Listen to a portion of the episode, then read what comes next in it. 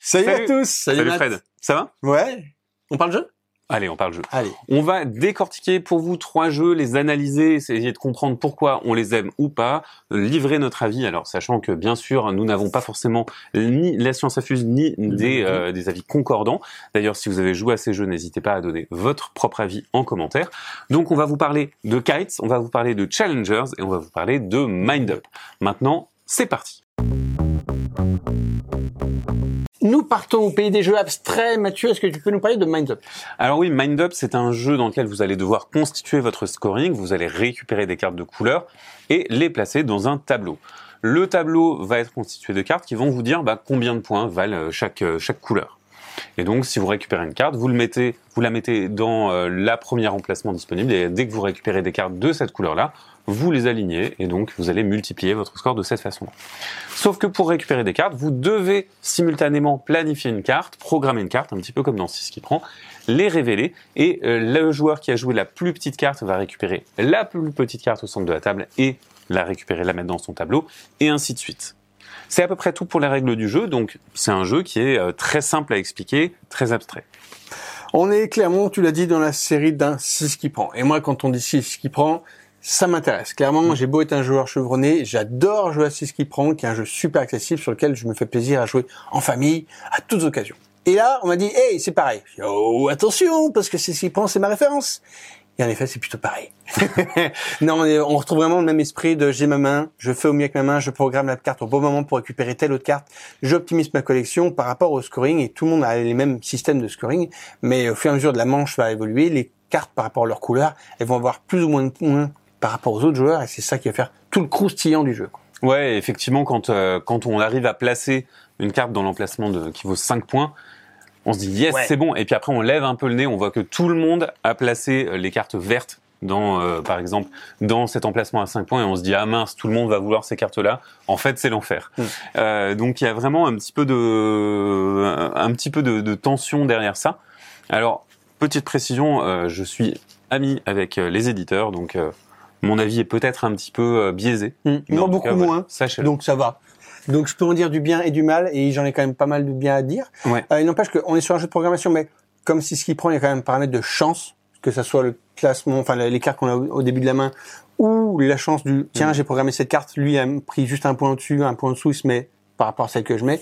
Euh, voilà, faut accepter le chaos, faut accepter cette chance qui va faire que ça va se passer bien ou pas, mais on n'est vraiment pas dans la stratégie long terme, on est vraiment sur de l'opportunisme de faire au mieux de ce qu'on peut avec la gestion de nos mains qu'on a et prendre plaisir par rapport à ces petites combinaisons qu'on ouais. a. Et euh, c'est vrai qu'en plus, on va jouer trois manches et quand on a fini une manche, on récupère toutes les cartes qu'on a dans son tableau et en fait, ça devient notre main pour la manche suivante. Donc il y a des moments où on peut se faire, on peut se faire des passes, on peut se dire bah tiens, je vais acheter une carte un petit peu haute parce que les cartes médianes, c'est dur de bien viser au milieu. Parce que ben voilà, entre 20 et 40, sachant que les cartes vont de 1 à 60, ça va être vraiment compliqué. Alors si c'est une carte entre 1 et 5 ou de 55 à 60, normalement, vous savez à peu près que vous avez une carte maîtresse pour récupérer une carte euh, dans les extrémités de la ligne.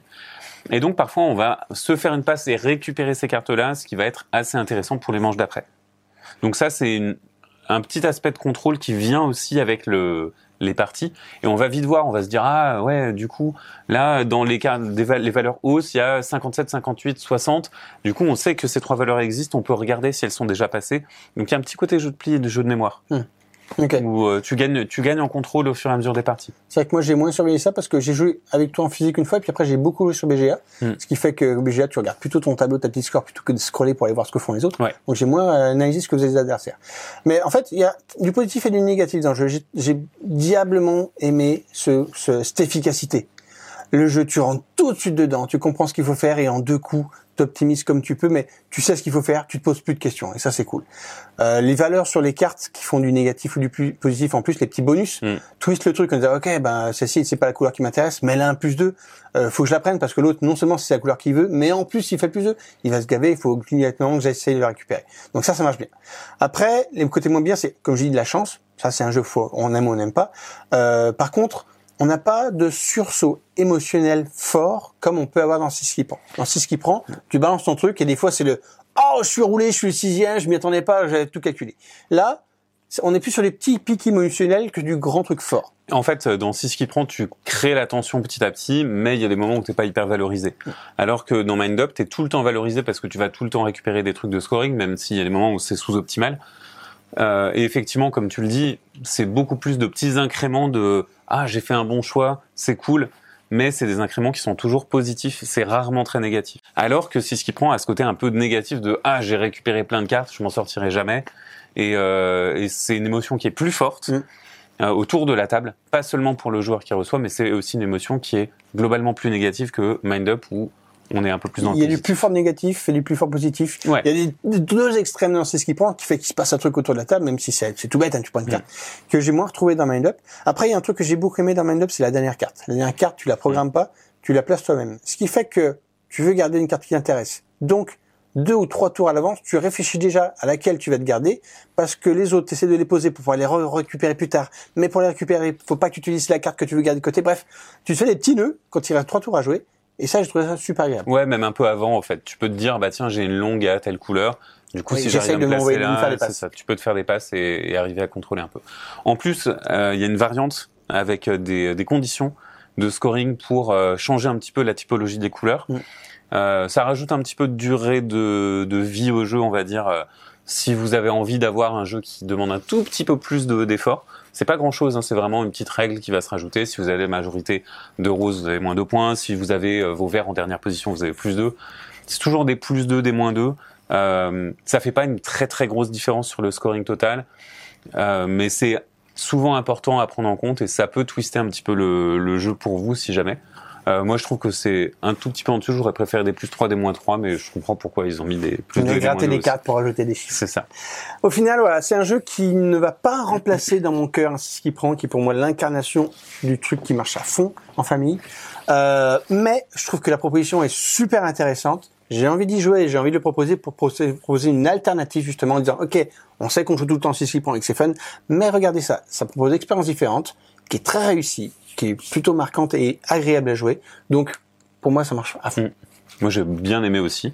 Donc euh, voilà, on va passer au deuxième jeu sans plus attendre. Allez, on passe tout de suite à... Kites. Nous partons dans le ciel accompagnés de nos cerfs-volants, le vent souffle fort. Mathieu, comment ça se passe, Kite Alors Kites, c'est un jeu coopératif en temps réel. On a chacun une main de cartes et il faut arriver au bout d'un paquet de cartes. Mais lorsqu'on lance le jeu, eh bien on va jouer des cartes et retourner les sabliers qui correspondent aux couleurs de nos cerfs-volants. Si je joue par exemple une carte avec le cerf-volant orange, eh bien je vais retourner le sablier orange. Les sabliers, ils ont tous une durée d'écoul- d'écoulement variable. Le sablier rouge et le sablier orange sont très très courts, alors d'autres sont plus longs. Et certaines cartes sont beaucoup plus rares que d'autres. Si jamais un des sabliers s'est écoulé complètement, la partie est perdue. Et c'est presque tout. Donc on va jouer les cartes petit à petit en, allant dans le sens des aiguilles d'une montre. Faut se débarrasser de toutes nos cartes, sauf qu'il y a un sablier blanc, on a juste besoin de jouer n'importe quelle carte pour le retourner. Sauf qu'une fois que la pioche est finie, bah, on n'a plus le droit de le retourner. Donc on a une contrainte supplémentaire qui va venir se rajouter, et c'est vraiment tout. Alors Fred, qu'est-ce que t'en as pensé, toi qui adore les jeux coopératifs Voilà, petit préambule. Euh, si vous me connaissez un petit peu à force, je déteste les jeux coopératifs et au moins autant que les jeux en simultané. autant vous dire que ce jeu était vraiment parti pour me dé- déplaire. Euh, finalement, bon, j'ai pas tellement trouvé mon compte, mais j'ai trouvé ça quand même hyper efficace. C'est bien. hein Ah, tu rentres dans le jeu en une seconde. Vraiment, on te briefe le système comme Mathieu l'a fait. Tu as à peu près compris. Dès que les cartes tournent un sablier, ok, t'as compris. Tu joues une carte sur tout un sablier, tu retournes une carte. Et en une seconde de jeu, tu es dans ton jeu et tu as une tension ouf. Ouais, l'urgence, elle est là tout de suite. On est déjà, et c'est palpable, c'est-à-dire qu'autour de la table, on a fait une partie, on était 5 ou 6, et c'est palpable au bout de quelques secondes de jeu, t'as déjà la tension de qu'est-ce qu'il faut que je fasse, qu'est-ce qu'il faut que j'engueule celui d'après pour qu'il fasse quelque chose, faut que j'alerte les joueurs qu'il faut bien surveiller ça parce que ça va plus vite que prévu. Et il se passe un, et un truc qui est palpable autour de la table Ouais. en disant, ouh là là, il se passe un truc. en fait, c'est c'est con hein, de se dire. ah, J'ai vraiment peur que s'habiller c'est cool. Exactement. Euh, et et l'enjeu, il arrive hyper vite. Et j'ai trouvé ça assez, assez incroyable et magique parce qu'en fait, je pense que ce qui fait que ça marche, c'est que tu choisis quelle carte tu joues et donc tu choisis C'est toi, c'est toi qui as le contrôle sur les sabliers. Tu sens que tu as le contrôle sur les sabliers. Alors qu'en vr- en vrai, bah le sablier c'est cool, tu as zéro contrôle sur son écoulement, hein, vraiment. euh, mais euh, mais le fait qu'il y ait une proportion, qu'on te propose des choix, etc., fait que tu te sens en contrôle et tu vas essayer bah, de lutter contre bah, ce, ce chaos mathématique, euh, l'écoulement du temps, Euh, et, euh, et ça marche hyper bien. Maintenant. Eh ben, est-ce que j'ai envie d'avoir le jeu chez moi? Parce que vraiment, j'ai joué avec euh, les copies de euh, d'un pote avec qui on a joué. J'ai joué avec euh, avec Thomas à Cannes. Donc c'était sur le stand de Matago. Ben en fait, je l'ai pas chez moi, je l'ai pas acheté parce que euh, je me dis ben j'aime bien le présenter, mais est-ce que je vais vouloir y jouer régulièrement avec mes groupes de joueurs réguliers? C'est ça, on en parlait un petit peu. Ouais. C'est un jeu à expérience. C'est-à-dire que l'expérience autour de la table, elle est assez ouf, elle est surprenante. On la vit tous ensemble, qu'on aime ou qu'on n'aime pas ce genre de jeu. Encore une fois, moi je suis pas client et pourtant je l'ai vécu cette expérience. Et tu ressors de la partie en disant, waouh, c'est passé un truc, c'était plaisant. Et il y a pas 50 règles, hein, c'est vraiment tout de suite dehors. T'as aimé, t'as pas aimé. Et à la fin, est-ce que tu as envie de refaire une? Oui, peut-être, une ou deux comme ça. Est-ce que tu as envie de le faire découvrir à d'autres gens? Oui. De la même manière que quand tu joues à une première phase The Mind, tu as envie de le montrer à d'autres gens Mm. pour lui dire, tiens, regarde, c'est fou, ça marche et tout. Et ben, Kite, c'est un peu pas pareil. Tu as envie de lui dire, ok, c'est fou. Mais à passer les deux, trois parties de, ce- de découverte, bah, Alors- voilà, quoi. Il y a des euh, il y a des défis supplémentaires que tu peux rajouter. Et ces défis supplémentaires, ils vont de ah on parle plus pendant un tour de table jusqu'à ce que la carte soit recouverte à on retourne tous les sabliers direct maintenant. Du coup, c'est ça rajoute vraiment du piment quand tu les mets, mais en même temps, ben l'expérience fondamentalement elle change pas. Mais c'est euh, c'est vraiment chouette à découvrir et faire découvrir. Mm. Euh, tu t'amuses quoi qu'il arrive. Je trouve que c'est super bien. Maintenant, c'est peut-être que intellectuellement ça me plaît pas assez euh, parce que j'y trouve pas mon compte, tu vois. Mhm. Alors que j'ai adoré y jouer et j'adorerais y rejouer probablement, mais euh, je vois pas l'intérêt de l'avoir dans ma ludothèque. Hmm. Et euh, côté thème, qu'est-ce que tu en penses? Ouais, ça, pourquoi des cerfs-volants? Mais c'est pas grave, c'est pas grave. On s'en fout, mais c'est vrai que la boîte est plutôt jolie, c'est des petits Ah cerfs-volants. oui, c'est très joli. Et tu as hein, envie de faire un jeu de cerf-volant, mais tu fais pas du cerf-volant, tu tires pas des ficelles, tu souffles pas. Mais on s'en fiche. vraiment, on s'en fiche. Enfin, d'habitude, c'est moi qui dis euh, ah, le thème, le thème, mais vraiment rien à foutre. Ouais, je sais pas, moi, on m'avait rendu cerf-volant, et c'est la première fois qu'on parle d'un jeu de cerf-volant, Mm. à ma connaissance. Et bah, j'ai pas senti tellement que je tirais le cerf-volant. Par contre, j'ai tiré que, j'étais stressé autour de la table, qu'on s'engueulait tous un petit peu, qu'on se surveillait. Est-ce que, est-ce que dans Oli, t'avais vraiment l'impression de faire la teuf et de jeter de la poudre sur les gens? Ah, t'en as pris plein la gueule. de- oui. Bon, bah visiblement, euh, ça, ça l'a marqué, alors que moi, ça m'a pas du tout. Le thème de Oli m'a pas du tout marqué. Bref, on digresse. Euh, voilà, une expérience très forte, euh, intéressante, surprenante, Mm. plaisante à jouer, avoir à rejouer. Moi, pour le coup, pas convaincu d'aller plus loin que cette expérience euh, assez incroyable, Pareil. mais Euh, euh, en tout cas à découvrir Mm. pour vous faire votre avis. Et peut-être que vous êtes archi client du côté coopératif simultané temps réel, et là vous peut-être vous avez trouvé votre cas, mais c'est un jeu que vous avez peut-être fait 10, 15, 20 fois. Ça, ça nous intéresse de savoir si c'est le cas, parce que nous c'est pas forcément notre format. Mais en tout cas, la découverte, elle vaut vraiment le coup d'œil. Passons donc au jeu suivant, et le jeu suivant, c'est Challengers.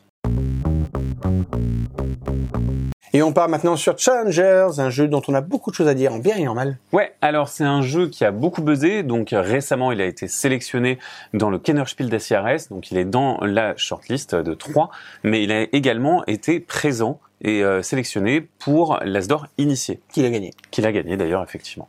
Alors Challengers, qu'est-ce que c'est? Eh ben en fait c'est un, un auto-battleur, on va dire, donc un jeu dans lequel vous allez vous battre contre quelqu'un. Le thème n'est pas très important. Vous allez recruter des mascottes de cinéma et faire des bagarres de mascottes de cinéma. Pourquoi On ne sait pas. Mais en tout cas, vous avez votre équipe, vous recrutez plus de mascottes, vous allez vous battre contre quelqu'un et ensuite, eh bien, vous allez changer d'opposant en récupérant des trophées. Le but sera d'avoir le plus de trophées pour accéder à la manche finale et donc bah, il y a une manche finale qui se déclenche. C'est à peu près tout, sachant que au niveau mécanique, qu'est-ce qu'on fait? Eh ben on va tout simplement récupérer des cartes, construire son deck. Après quoi Eh ben on va tout simplement bah, le mélanger, le placer et le dépiler contre son adversaire. Alors, on est sur un jeu extrêmement clivant. Il y a beaucoup de gens qui adorent, la preuve, la sélection des prix, et il y a beaucoup de gens qui détestent. Moi, je suis plutôt dans la catégorie des gens qui n'ont pas du tout aimé, et toi, t'es pas loin. Je suis pas loin, mais euh, je comprends ce que les gens adorent en fait. C'est ça, c'est un Et- jeu qui est bourré de qualité et au moins autant de défauts. Mm. Parce que on a une couverture de boîte qui est bien moche, Oui. des illustrations pas terribles, Moi, elles me vont. un jeu qui a pas de thème. Non, Ouais. non, qui a Non, non, ça n'a pas. de- un jeu qui a aucun contrôle, sur lequel on n'a pas envie de jouer quand on est un nombre impair, sur lequel on n'a aucun contrôle, il, va, il va le dire quatre fois. sur lequel euh, il faut une grande table quand on veut jouer à 8, et une, une table vraiment immense, euh, sur lequel, dans les règles, euh, il y a des vrais trous, des vraies absences, des incohérences, et je sais pas si j'ai dit, où on n'a aucun contrôle. et tout ça fait que il y a des gens qui trouvent ça génial. J'ai du mal à le dire, mais oui, il y a aussi plein de qualités. Le système de je construis mon paquet est très malin et tu as envie de construire ton paquet et c'est très plaisant. Il y a plein de jeux qui font ça à côté. Magic, tu construis ton paquet avant de jouer. Mm. Ou des deck building, tu construis dans le jeu et tu déroules ton paquet. Là, dans la partie, on construit son, deux, son jeu et c'est extrêmement sympa. Le système de table ronde et compagnie s'affrontent, c'est du jamais vu, il me semble. Ouais, euh, c'est vrai qu'en fait, euh, bah, c'est plein de petits duels et, euh, et on va donc bouger en fonction de euh, d'une carte qui va nous indiquer contre qui on va se battre Ouais. pour qu'on puisse se battre un petit peu contre tout le monde avant la finale, voire plusieurs fois contre la même personne.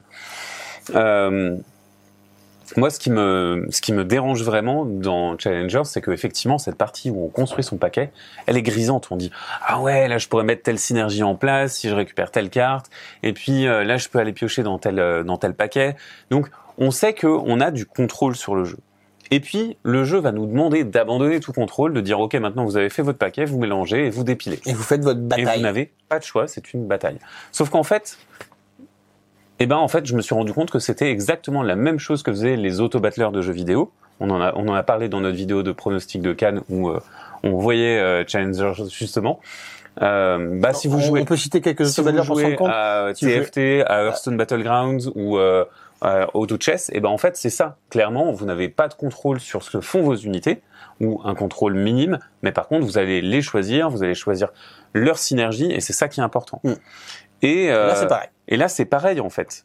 C'est juste que au lieu que l'ordinateur et la machine fassent tout ça, eh ben c'est nous qui devons retourner euh, les cartes et être complètement impuissants face à notre échec ou à notre réussite. C'est ça. Et cette impuissance de je retourne ma carte pour faire une bataille et ça sort à l'envers de ce que j'avais prévu, c'est une frustration énorme.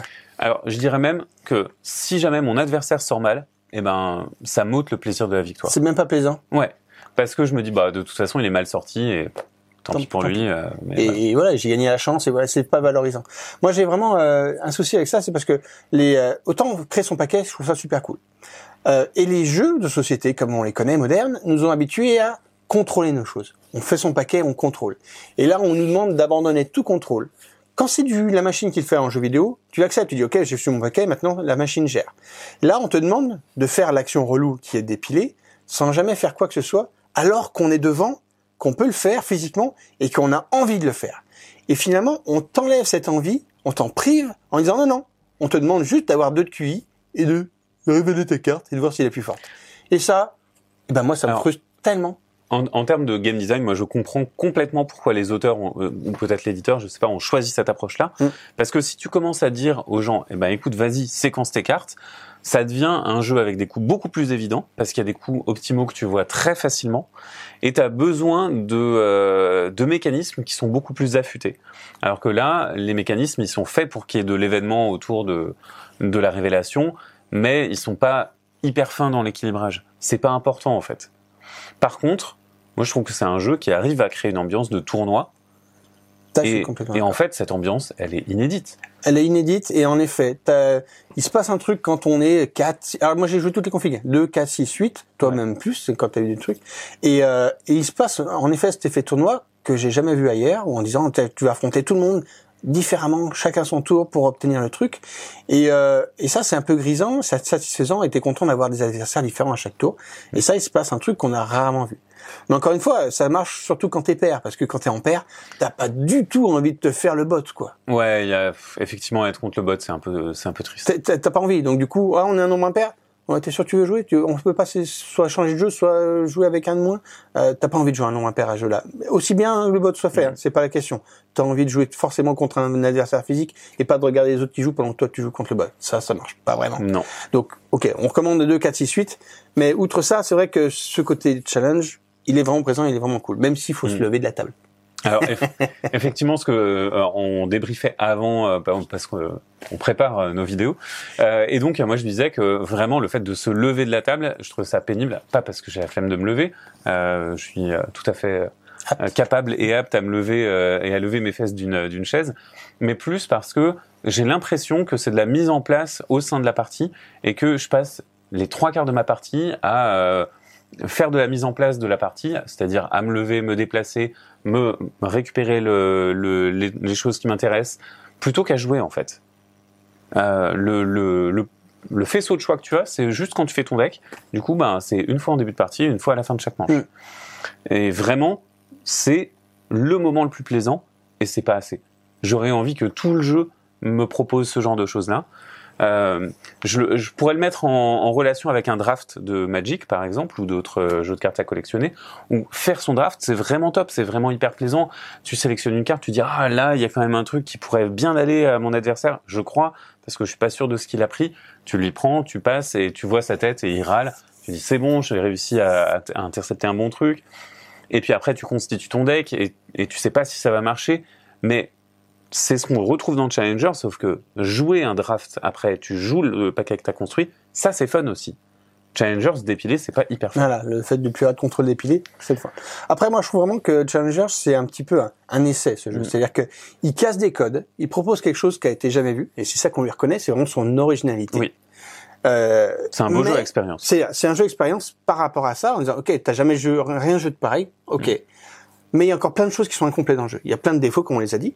Et pour moi, c'est une base de, de jeu, ce Challengers, qui nous ouvrira peut-être d'autres portes sur d'autres jeux différents, plus aboutis, avec une autre proposition, mais qui partiront sur ceux de Challenger pour en faire autre chose. Mais du coup, ça veut dire que tu en veux plus. Ouais. Ok.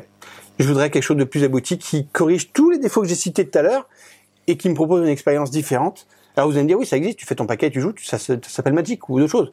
Oui, peut-être, mais non, en fait, Magic, c'est beaucoup trop compliqué pour que je puisse y jouer en famille. Challenger, ça a cette qualité de pouvoir jouer en famille, pas juste parce que tu dépiles les cartes bêtement, parce que les choix sont assez compréhensibles pour que tu puisses jouer en famille. Et ben moi, je voudrais une, une autre expérience basée là-dessus, mais qui corrige ces défauts qui m'ont pas complètement convaincu parce que j'ai envie de jouer et non pas juste de dépiler les cartes pour une bataille. Vous l'aurez compris, notre avis sur Challengers n'est pas extrêmement positif, mais en même temps, c'est un jeu à expérience particulière, c'est un jeu qui est clivant, et Ouais. c'est un jeu qui propose quelque chose d'assez unique. Ouais, on a, voilà, nos avis sont subjectifs, c'est notre avis et tout, et on est peut-être un peu les seuls à les partager parce qu'en effet, le jeu a plein de récompenses et plein de sélections, comme quoi il plaît, il propose quelque chose d'intéressant. Euh, si vous êtes de notre avis, vous nous le dites. Si vous n'êtes pas de notre avis, vous nous le dites, Euh, parce que franchement, c'est vraiment quelque chose sur lequel on peut partager. Il y a vraiment deux clans. Euh, je pense qu'on peut trouver la paix juste au milieu, mais nous, on est plutôt dans le camp des pas Et- convaincus. Et c'est vraiment ok de voilà de pas aimer un jeu euh, pour des, des raisons de goût en fait. Clairement, euh, moi c'est une question de, de goût. J'aimerais un peu plus de contrôle, j'aimerais un peu plus de si. Fred aimerait le contrôle absolu. euh, donc voilà, c'est c'est c'est vraiment ça qui euh, qui nous fait euh, moins aimer le jeu Ouais, que ce qui c'est nos ressentis de Ouais. joueurs en fait. c'est nos ressentis de joueurs. Nous n'avons pas la science infuse encore une fois. Voilà, c'est juste notre notre point de vue de joueur. Voilà pour nos avis sur Mind Up euh, Kites et Challengers. Exactement. Et maintenant, vous pouvez nous dire ce que vous en avez pensé. Exactement, et n'hésitez pas à mettre un pouce bleu pour nous soutenir, à partager la vidéo, voire visiter le site pour avoir plus de critiques, plus d'articles et de news du monde du jeu. Si vous voulez nous soutenir, c'est sur Tipeee que ça se passe, vous avez le lien en description. Allez, à la prochaine. Ciao